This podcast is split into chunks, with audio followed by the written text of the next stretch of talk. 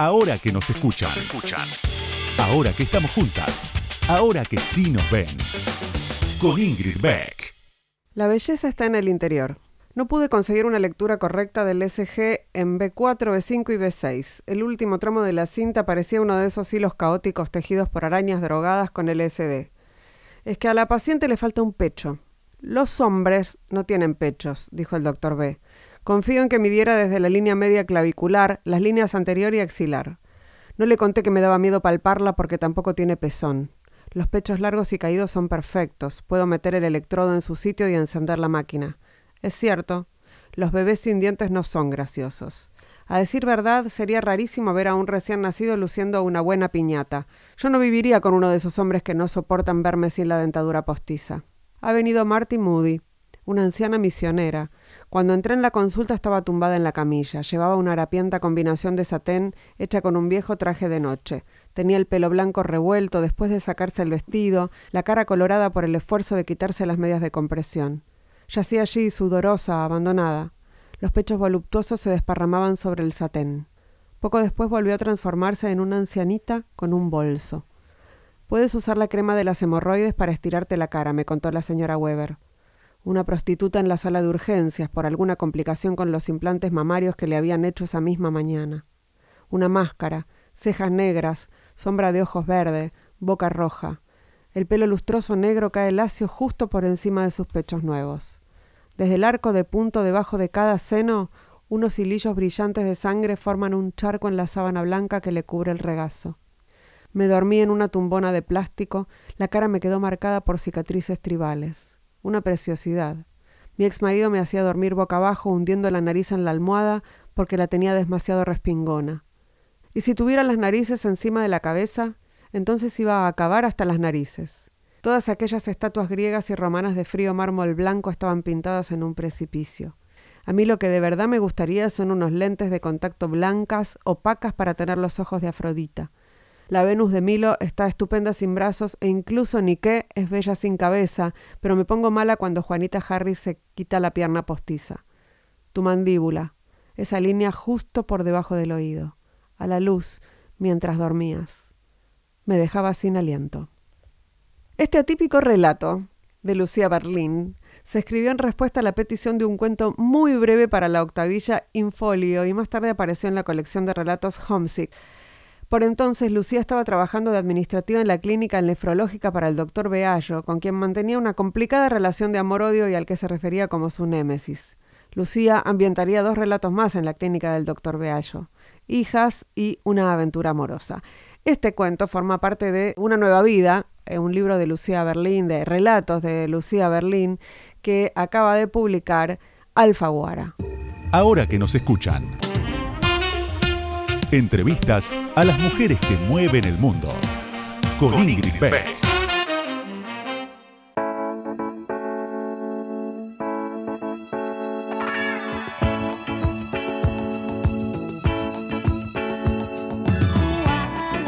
Buenas noches, buenas noches, bienvenidas, bienvenidos, bienvenidas a este nuevo episodio de Ahora que nos escuchan. Hoy estoy, ah, muy, muy ansiosa porque viene una gran, gran, gran escritora argentina.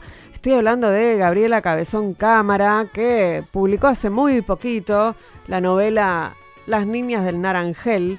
Eh, además con una tapa espectacular. Nada, es hermoso, hermoso el libro que sacó Penguin. Eh, divino. Y Además, el libro es muy interesante, tiene un montón de cosas para charlar y yo soy muy fan. Así que la esperamos acá con ansiedad. Está al caer Gabriela Cabezón Cámara, con quien ya vamos a conversar sobre los niños del Naranjel, eh, un poquito sobre la China Iron, porque, porque nos quedó cerquita, y sobre su militancia, sobre, bueno, sobre todo, sobre la actualidad. Gabriela Cabezón Cámara, en un ratito nada más. No, en un ratito no. Ahora, ya, ya llegó. Ahora. Ahora que nos escuchan, ahora que vos me escuchás, te cuento algo más sobre la invitada de hoy. Ahí va.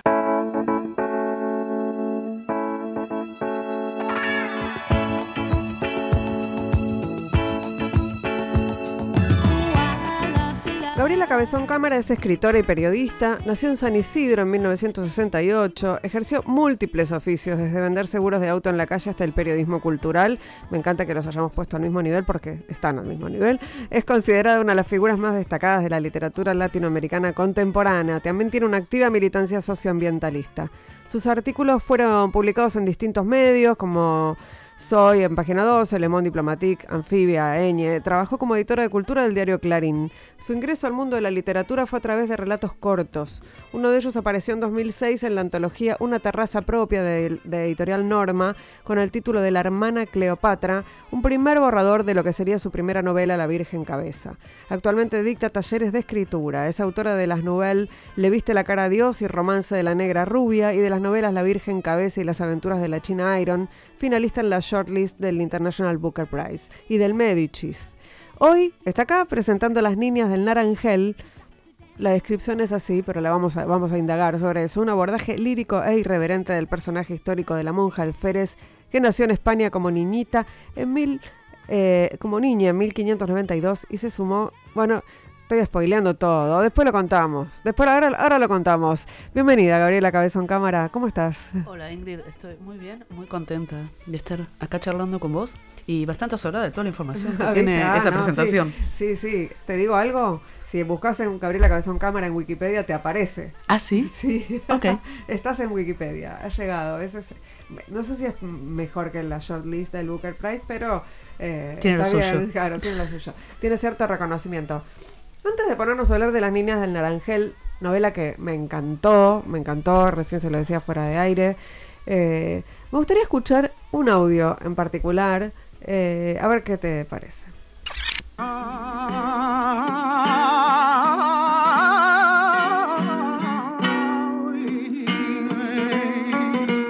Permitid que me siente aquí.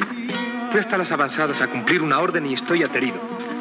De otro modo, no os hubierais dignado acercaros a mí. ¿Todavía me guardáis rencor por el desafío de Lima? De ningún modo. La promesa que hice a mi tío de ser amigo vuestro es sincera. Pues hasta ahora no ha respondido vuestra actitud a esa determinación. Va, dejemos eso.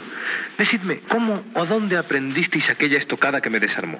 Enseñómelo un ayo que cuidó mi niñez y fue soldado con don Miguel de Arauz. Aquí en Perú, precisamente. Pero vos, ¿cómo la reconocisteis? La aprendí cuando niño del propio don Miguel. Entonces, tuvisteis relación seguramente con doña Catalina. Sí. ¿Acaso la conoció vuestra merced? No la recuerdo bien porque salí de Valladolid muy joven. Pero tengo oído de ella por dimes y diretes. Parece que era una rara persona que escapó del convento dando harto que hablar.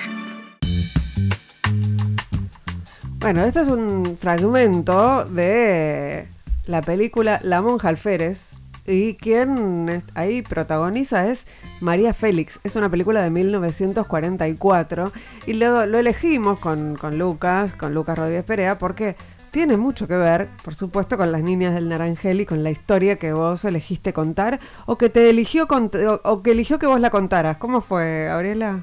Y no sé, viste que esas cosas son siempre muy difíciles de, De discernir. de discernir, ¿no? Porque es como, de golpe es un embudo.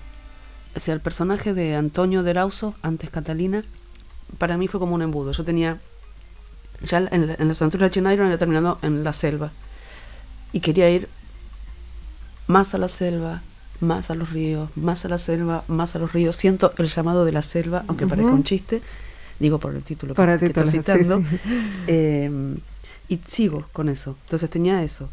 Tenía también el interés eh, en pensar y analizar esta cuestión de la conquista, tanto por su periodo, digamos, propiamente dicho en términos históricos, o así denominado en términos históricos, como por el fenómeno espeluznante de que sigue.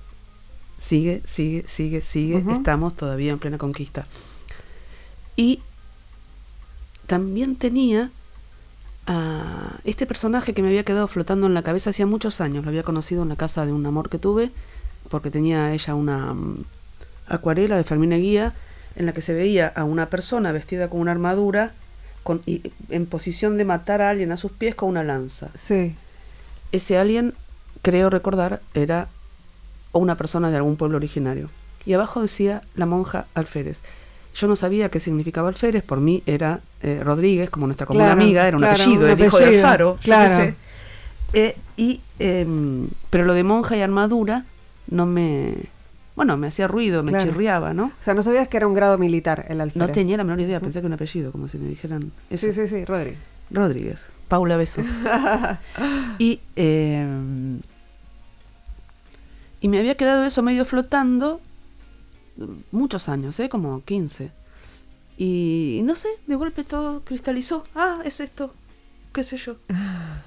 Y, y las dos, en, en la novela hay por lo menos dos niveles de, de lectura o de escritura, ¿no? Una que es el, el- el- lo, que, lo que se va contando, eh, con la tipografía eh, redondita, y después están las cartas que escribe Antonio a la, a la monja priora, a Antonio o Catalina, ¿no? Porque escriben, escriben los dos ahí. eh, Claro, cuando, de- él cuando se refiere a sí mismo en la infancia, Claro. habla en femenino porque era una niña y porque aparte en su propia autobiografía mezcla los géneros también, y- pero cuando habla de sí mismo a partir de que es un varón, habla masculino. ¿Y cómo hiciste para meterte en semejante quilombo? Porque eh, me parece eh, como que es un que es un laburo terrible el de esta novela. Eh, lo digo bien, ¿no? Como que te debe haber llevado mucho laburo de escritura, porque es esto, mezclar las voces y también los idiomas. Hay algo de guaraní, Alguito. eh, Sí. algo de euskera, ¿no? Porque También. hay cosas que, bueno, él es de Donostia y, eh, y extraña. eh, entonces, y esto tiene, oh, son los idiomas, el, el idioma de la conquista, el idioma de, de, lo- de los, de los indios, ahí, ahí. ¿Qué, ¿Qué hiciste? ¿Cómo te metiste en esos universos? Mira, lo primero que me salió fue la carta, porque es esta primera persona medio torrencial Mm. que a mí me sale fácil. Es lo que viste que cada uno le sale fácil algo. Sí. A mí me sale fácil eso. Una primera persona que se relata de un modo medio mm, un poco barroco, un poco Sí, en una- caudaloso. En un español medio antiguo, ¿no? Claro, que mm, viene a ser como un chiste este español, porque lo que hice fue, para que diera una, una, una sensación de antigüedad, agarrar los verbos y atrás ponerle los artículos y los eh, pronombres. Por ejemplo, puso, se, lo. Claro. Eh, Puso, se, El- y lo. Sí, sí. Listo, y te suena antiquísimo. Antiquísimo, total. Y alguna que otra palabra, pero por lo demás es un castellano eh, Sí, sí, em, eh, cotidiano, actual, actual, pero bueno, da esa sensación de antigüedad. Entonces, bueno, primero se tuvo- me tuvo que ocurrir eso para dar la sensación, pero a la vez ser legible, grato. Y que es medio una parodia, porque ya en el siglo XVII, que es cuando acontecería esta novela, ya la gente no, no escribía con los verbos así, o sí debe, uno cada tanto, o sí en el lenguaje oficial, pero no, no era lo más habitual. Eh, pero funciona, da sensación de antigüedad. Así que bueno, eso listo, en un cajón. Y la carta me servía, como él le está escribiendo a la tía que lo crió en el convento, porque la gente de esa época, los nobles de esa época, no querían a nadie. Tanto es así que podían tener una nena de cuatro años y mandarla al convento. Como onda, no Sí, querés sí. ni a tus hijos, sos una cosa inmunda. No es mucho pedir que a tus Sí, hijos. Sí. Bueno, estos los mandaban al convento, acá ya.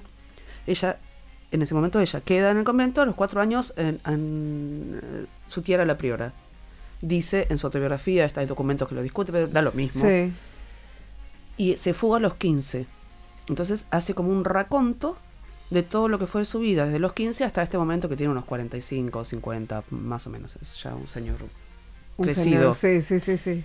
eh, en posición de... Como somos las personas de esas edades, ¿no? Bárbaras, en posesión de nuestras facultades y con sabiduría.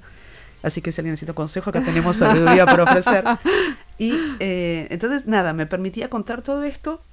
Y además, como es un momento de ficción, eh, o sea, lo que yo cuento en la novela, lo, lo que cuenta en la carta, sí, tiene que ver con la historia, pero el momento en que eso está, en el que está escribiendo la carta y las circunstancias en las que está es pura ficción. Sí. Y vendría a ser el primer momento en el que él puede parar sin estar huyendo de nada, ni defendiéndose de nada, ni matando a nadie, que tenía una propensión Sí, a sí, matar. criminal que- importante. Uf, sí. no se privaba de nada. Uy, me dijo puto, listo, pum, cuchillo. Eh, y además tenía- en, en la autobiografía tiene estos gestos tarantinescos, ¿viste? Saqué la espada, hice este gesto y decapité a seis. Sí, Como- sí, tiene, tiene momentos bien crueles, además de en la narración, no solo no de parte de, de él solamente, sino de todo lo que ocurría con, sobre todo con los, la- los pueblos originarios, ¿no? Estas matanzas, eh, incendios, eh, etcétera, que borraron aparte de la pa- parte, sino toda la población eh, indígena de esa zona que vos elegís contar, ¿no? Pero bueno, en general del, del Mira, de América que llegó Latina. Desde que llegó Colón a los 100 años quedaba solo el 10% de la población total que había en América Latina. Incluso hay teorías que, viste que hubo una glaciación Sí. en esa época, po- unos años después, que causó las pestes y todo eso. Y hay teorías que dicen que fue el despoblamiento de América lo que las causó, porque bueno, volvieron a crecer los bosques, bajó la temperatura. Acá un aviso para Sí. la gente que lucha contra el cambio climático. Hay una receta ya probada, Sí. dejar que crezcan los bosques. Sí. Eh, Funciona. Funciona, sí, sí, sí, está aprobada. Pero bueno, entonces esta estaba esta primera persona que me servía para hacer eso, para contar toda su vida y para que él haga de golpe como un pliegue sobre en sí mismo, en esta situación tranquila en la que está y se vea reflejado y haga eso que es reflexionar. Sí. Un poco, tampoco vamos a ponerlo a reflexionar mucho. Era un hombre de acción. Y después estaba eh, un narrador, ¿no? Quise marcar Sí. esto, quise hacer otra cosa. Dije, bueno, vamos a probar una tercera. Vamos a hacer Sí. otra cosa. Y, y eso también fue como todo un trabajo, porque bueno, narrador, ¿con qué castellano habla? O sea, ¿desde qué tiempo histórico?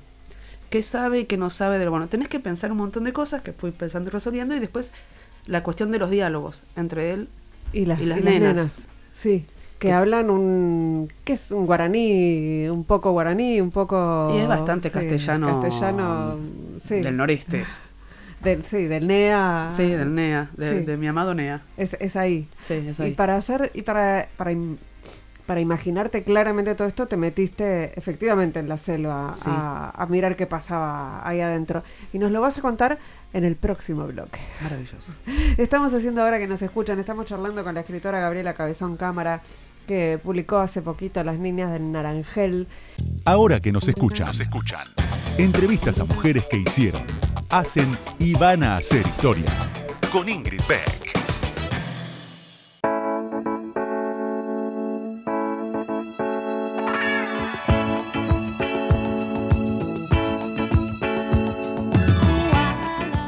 Segundo bloque de ahora que nos escuchan. Estamos charlando con Gabriela Cabezón Cámara, estamos charlando sobre las niñas del Naranjel y nos quedamos eh, con eh, tu... eh, ¿Cómo fue que te adentraste en la selva y cómo, cómo se vincula obviamente todo esto con tu militancia ambientalista, ¿no? Porque no es casualidad que te quieras eh, meter en la selva y que ya te hayas metido en tu libro anterior y que vengas hablando de, de este tema desde la no ficción y desde la ficción.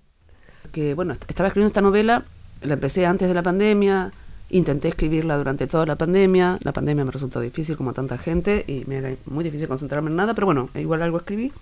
Y en un momento le mostré a mi amor, Victoria, lo que estaba haciendo y me dice, pero bueno, tenés que ir a la selva. Mm. Y yo dije, ah, oh, sí, tenés razón. Obvio. Entonces me contacté con un fotógrafo naturalista increíble que vive en Misiones, que se llama Emilio White. Si quieren ver su trabajo es arroba white.emilio. La verdad, vale mucho la pena. Es increíble lo que hace. Y le dije, Emilio, me gustaría ir y me gustaría ver lo que ves vos. Y Emilio me dijo, dale Gaby, venite. va, va, va". Y, eh, bueno, corte, siguiente selva, escena. Emilio, cinco y medio de la mañana, golpeándome la puerta para ir a la selva. Y me llevó a un barrero. Un barrero es un lugar en el que la tierra, es un lugar que tiene agua, y la tierra que rodea esta agua es una arcilla que tiene sal. Sí. El resto de la selva no tiene sal, la tierra selva no tiene sal, entonces las plantas no tienen sal, y todos los mamíferos necesitamos sal para vivir. Entonces los animales que no pueden ir al súper a comprarla, van, Van ahí, ahí. a comer esa arcilla. Y van cavando como unas pequeñas bahías en cientos y miles de años de, Sí.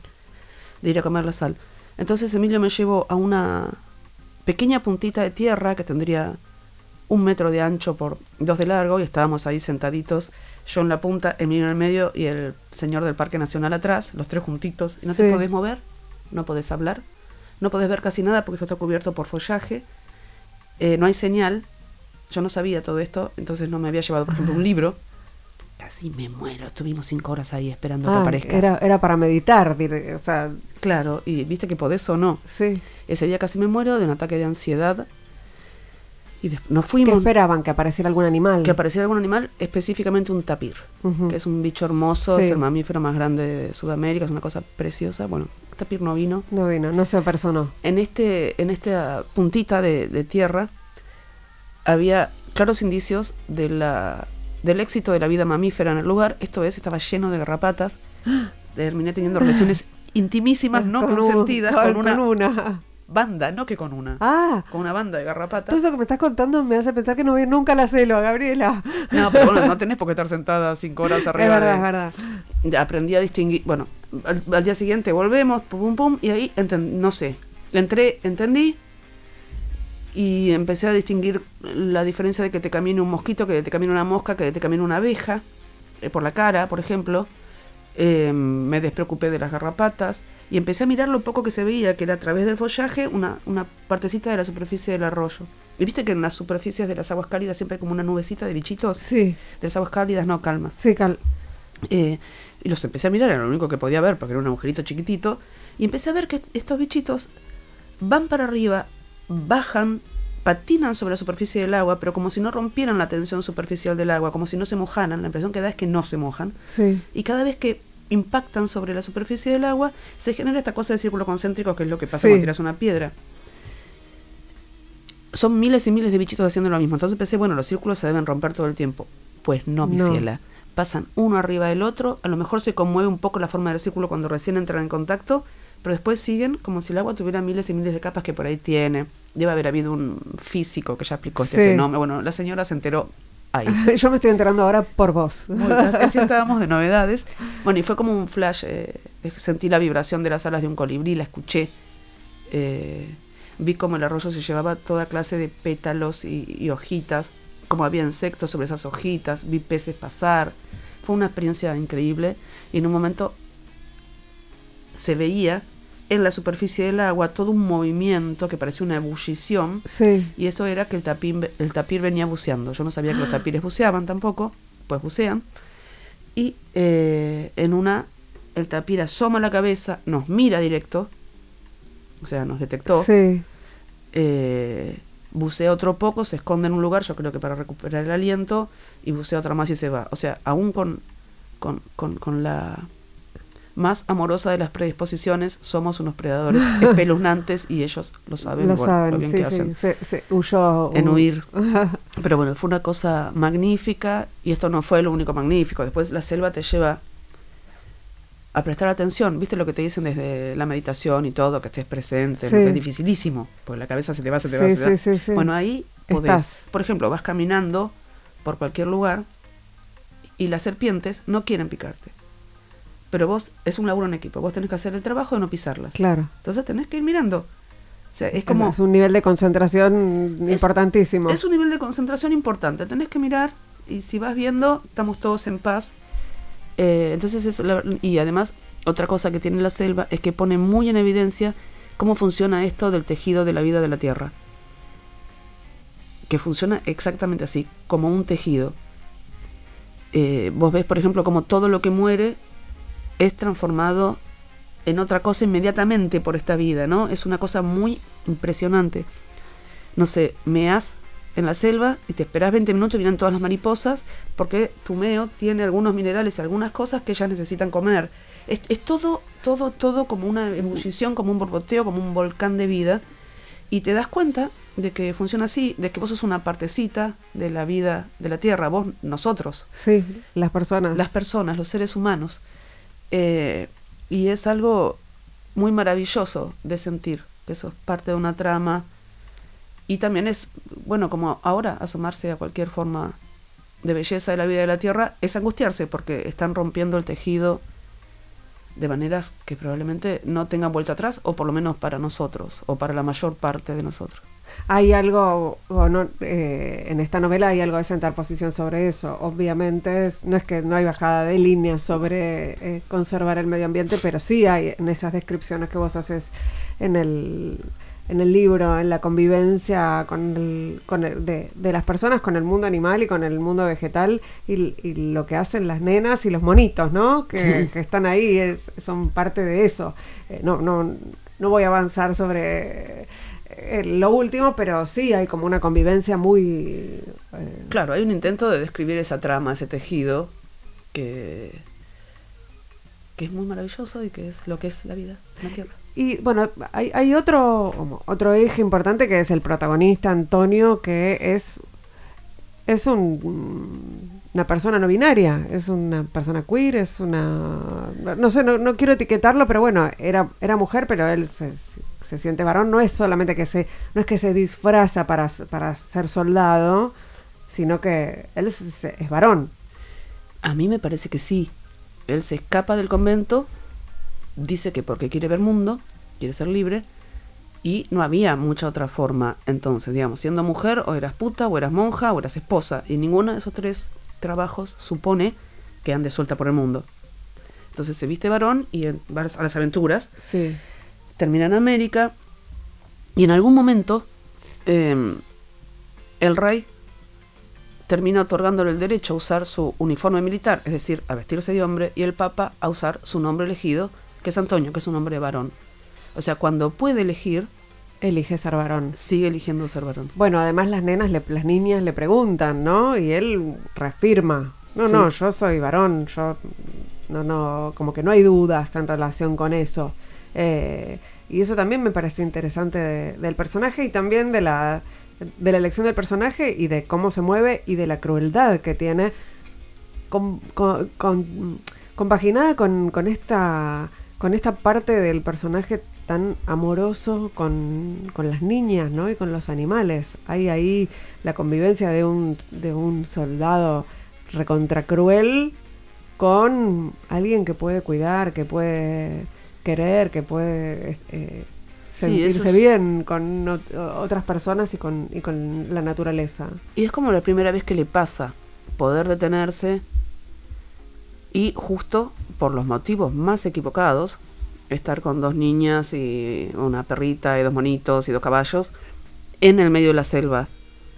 Y, y- y un poco la, la, la apuesta es pensar las posibilidades de transformación, ¿no? Él termina experimentando una transformación muy radical. Ujú. Eh, y bueno, esa es la gracia de la ficción. Sí, yo me preguntaba cuando lo leía si no hay algo de, mm, lo veo en términos muy binarios, perdón, pero si no hay algo de la crueldad patriarcal eh, en, en Antonio y algo de, de, la pre- de la predisposición cultural a cuidar de Catalina, ¿no? En, en ese personaje. No lo sé. Viste que esas son cosas que Se te escapa. para cada uno van significando distinto. No lo sé. Eh, por ahí sí, por ahí no. Por ahí yo también de pensaba, la lea. mientras, eh, un- por momentos mientras escribía la novela pensaba en el perfecto asesino, Mm. que viste que él Sí. se copa con la arenita y él es horrible, él es Sí, un es ser un asesino. eh, a sueldo, como Sí, no tiene ni No- siquiera una causa. Sí, sí, no tiene empatía, no tiene, no tiene nada. nada. Y de repente se, se- se- la, la cuida. Eh, yo qué sé. Igual también es como pensar en esto de las transformaciones eh, de una manera de ficción. No es que yo crea realmente que un asesino así. Eh, eh, puede tener esta parte buena, digamos, entre claro, comillas. lo dudo muy seriamente. Sí, es ficción. Estamos charlando con Gabriela Cabezón Cámara, que acaba de estrenar eh, Las Niñas del Naranjel, que publicó Random eh, y que es una novela exquisita. Quería decir esa palabra. exquisita. Estamos haciendo ahora que nos escuchan y enseguida volvemos y charlamos un rato más, por suerte. No se vayan. Ahora que nos escuchan. Con Ingrid Beck. Hasta la una.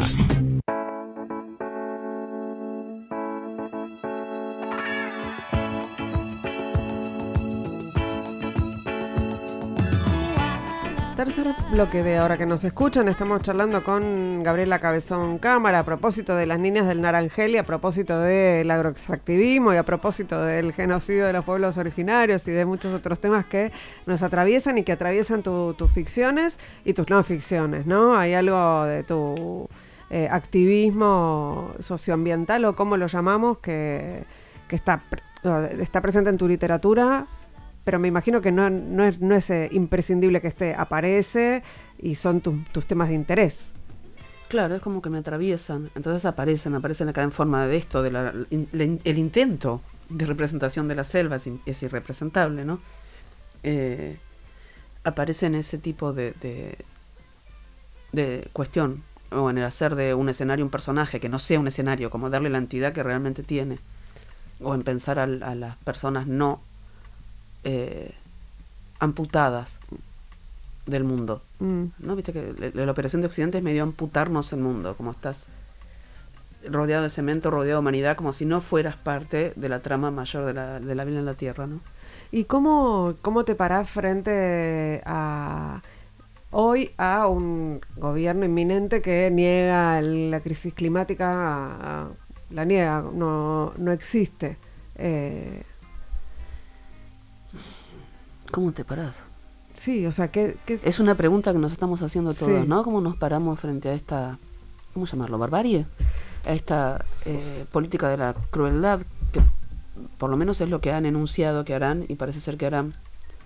Eh, yo pensaría esta negación no como una cuestión puramente ideológica, esta negación es parte de un proyecto colonial de producción de materias primas, de entrega de todo lo que es eh, de entrega como sacrificio, ¿no? como objeto de sacrificio de todo lo que es el territorio nacional, que lamentablemente ya se venía haciendo.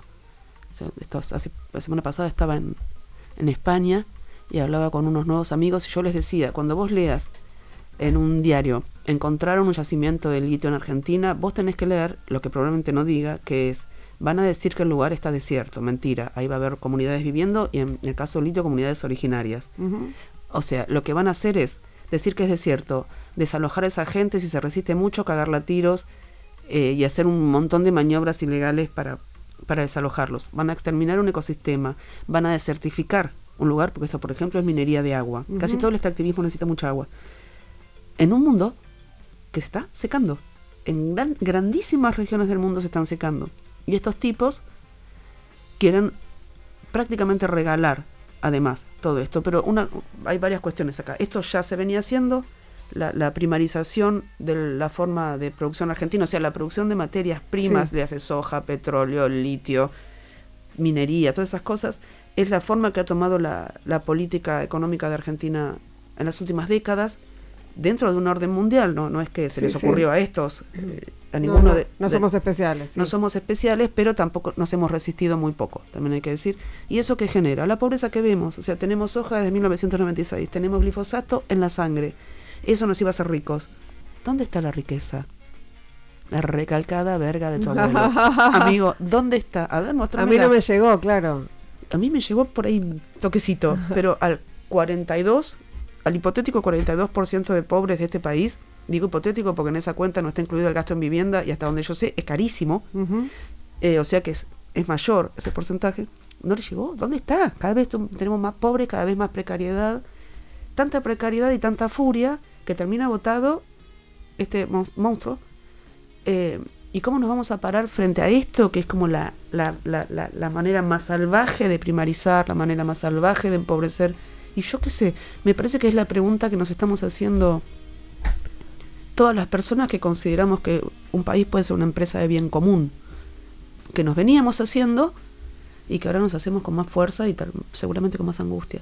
Vinculado con esto, con esto que estábamos hablando, Gabriela, hay, hay una presencia que también está en la China Iron y en, otras de tus narraciones, y insisto en tus no ficciones también, que es eh, el genocidio de los pueblos originarios. Lo hablamos y hablamos al principio de la conquista como algo que eh, no terminó, ¿no? Eh, ¿no? ¿no? es que fue en, en 14, después de 1492 y, y, y se terminó. Vos decías, esto sigue. Estás hablando, supongo, de, bueno, de que sigue el genocidio de los pueblos originarios y la, y la conquista de la naturaleza, además.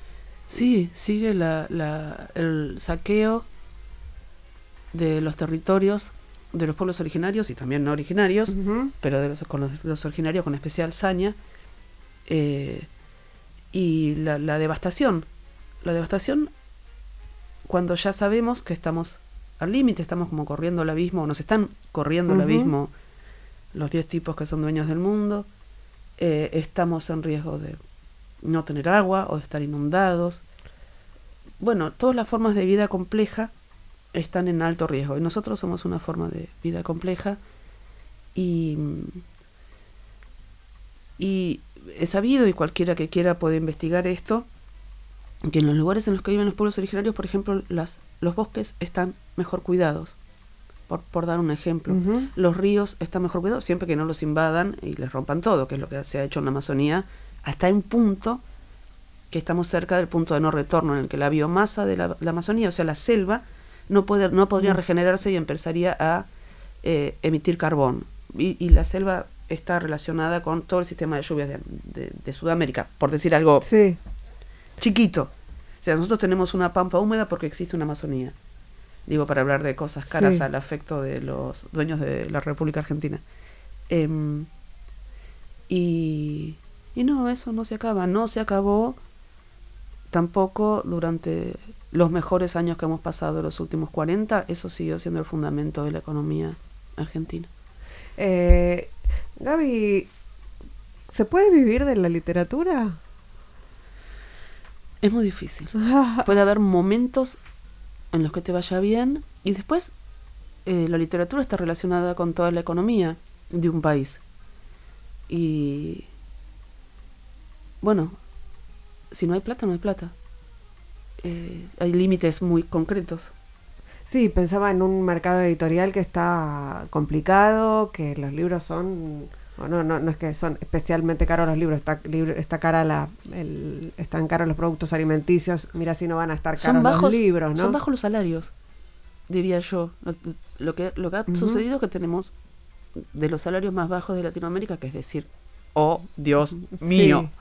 porque no es Ah, el salario más bajo de Europa. claro, claro. No, entonces están muy bajos los salarios y eso es un desastre para casi todas y todos. Sí, también es cierto que escritores y escritoras son trabajadores y trabajadoras informales en general que no tienen no, no tienen eh, obra social, jubilación, digo, hay, hay una demanda también de, Nada, de no. las personas que, que escriben de manera profesional de tener algún tipo de cobertura.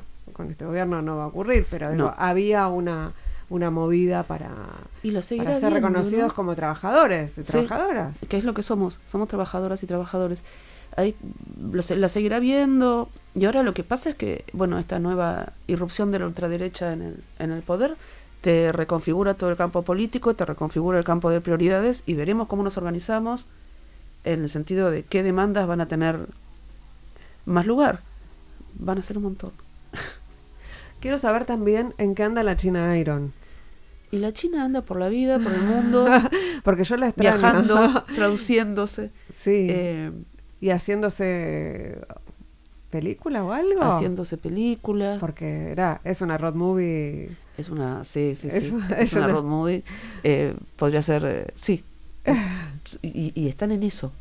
Está La Unión de los Ríos, es la productora. Agustina Yambi Campbell y, y Alejandro Fadel están haciendo el guion. Y Alejandro es el que la va a dirigir. Y bueno, no sé muy bien en qué andarán. ¿Vos tenés, eh, no tenés eh, injerencia? Sí. Muy poca. ¿Ah, sí? No, yo prefiero, eh, cuando hacen una película, o cuando hacen una obra de teatro, o cuando hacen una canción, Sí. lo que vos escribiste es un insumo para esa obra, pero la obra es del otro. O sea, y, y no veo mucho por qué tendría que meterme en la obra de, de otro, ¿no? Eh, sé feliz, hace tu obra. Ah, mira, porque bueno, no hay, otra- molesto. hay otras escritoras y escritores que quieren como controlar, comillas, comillas, ese, ese guion o esa producción porque, bueno, no sé, por mm, motivo A mí no, no me parece ajeno, que no sé, no sé. no me parece que yo No te- tenga que controlar nada. Me parece que yo se lo entrego a alguien, a alguienes, siendo el mundo del cine siempre es mucha gente, sí. que va a hacer su propio su propia obra no, no ella la mía lo mío es una, una un aportecito a un universo mucho más grande y lleno de gente Quiero escuchar eh, algo que dijiste en la entrevista que te hicieron en el Malva eh, hace relativamente poco sobre los desafíos al escribir. Lo primero que me salió fue esa primera persona como fluvial, como exuberante, que es lo que a mí me sale con Frita. Pero ahí había varias cuestiones. Lo más sencillo hubiera sido recontar su vida en esta primera persona y listo. Pero bueno, la idea de escribir es sentirme viva, ¿no? Que me desafíe. Y a mí me da placer hacer lo que me sale fácil, pero también me gusta que me desafíe, no volverme como una burócrata de mí misma, que tengo un procedimiento, entonces hago siempre lo mismo, porque entonces ya empieza a dejar de ser placentero, ¿no? Digo placer en un sentido muy fuerte, ¿eh? no en un sentido liviano. Placer puede ser en el sentido de que te vibra el cuerpo, de que te sentís viva, no, no en un sentido de que es lindo. No necesariamente es lindo, a veces es un garrón y de hecho esta novela me pidió mucho trabajo. El principio, las primeras 60 páginas, debo haber reescrito, qué sé yo, 20 veces y después trabajé muchísimo hasta llegar a lo que es Me, me, me impresionó este audio porque me imagino, y lo- mm, creo que lo hablábamos al principio, lo trabajoso que fue. No sé si otras, otros libros te resultaron más fáciles o te resulta trabajoso eh, el laburo de hacer una novela, o fue esta en particular. Todos los demás me resultaron más fáciles. Sí. Esta fue, para mí en particular, muy difícil de escribir. Eh, me, me- lo tuve que reescribir muchas veces. Eh, tenía hasta este deseo de que fuera, de que tuviera muchas perspectivas, no solo una, de que tuviera varios registros, distintas voces, distintas maneras de ver el mundo. Y me costó un montón. ¿Y hay algo de la presión de, del éxito de la China Iron cuando te sentaste a escribir esta?